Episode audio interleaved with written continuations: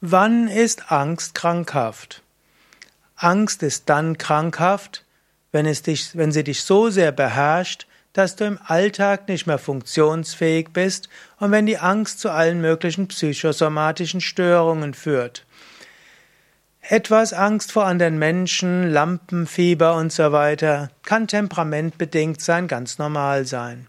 Wenn die Angst aber dazu führt, dass du nicht mehr auf die Straße gehst und zu Hause bleibst, ist sie krankhaft. Etwas Lampenfieber zu haben vor Vorträgen oder auch vor Präsentationen ist ganz okay.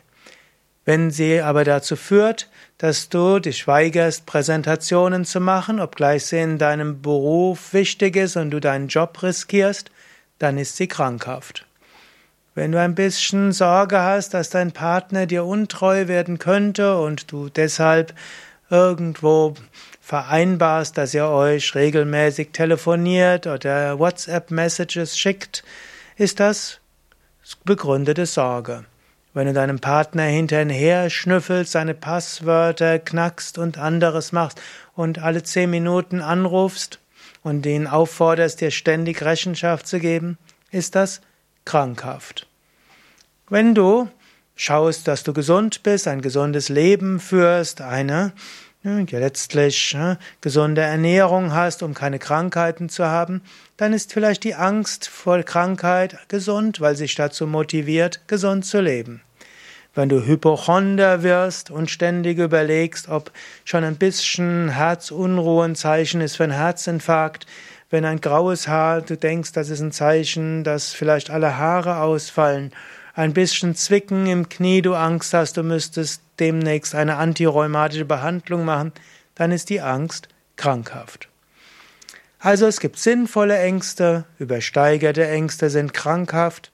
Wie kannst du sie überwinden? Zum Beispiel mit Yoga, zum Beispiel mit gesundem Leben, zum Beispiel auch mit einem Yoga-Seminar. Im Ayurveda wird gesagt, Ängste sind ein Zeichen für eine Vata-Übersteuerung. Und du könntest Vata-Übersteuerung, dieses Luftelement, reduzieren. Und das ist manchmal die einfachste Weise, mit Ängstlichkeit umzugehen, da sie gar nicht erst krankhaft wird. Im Yoga lernen wir mit tiefer Bauchatmung uns zu zentrieren. Wir lernen mit Hatha-Yoga-Übungen die Angstenergie umzuwandeln in positiv nutzbare Energie. Und wir lernen uns zu zentrieren, zu erden, Vertrauen zu haben. Yoga kann sehr hilfreich sein. Bei der Therapie mit Ängsten kann auch eine Adjuvante, eine zusätzliche Therapie sein, wenn du in einer psychotherapeutischen oder psychiatrischen Behandlung bist. Mehr Informationen über Yoga und auch Yoga bei Angst auf unseren Internetseiten yoga-vidya.de. Dort findest du ein Suchfeld, dort kannst du eingeben Angst oder Angstseminare oder Yoga bei Angst und du bekommst mehr Tipps, Informationen und Übungsanleitungen.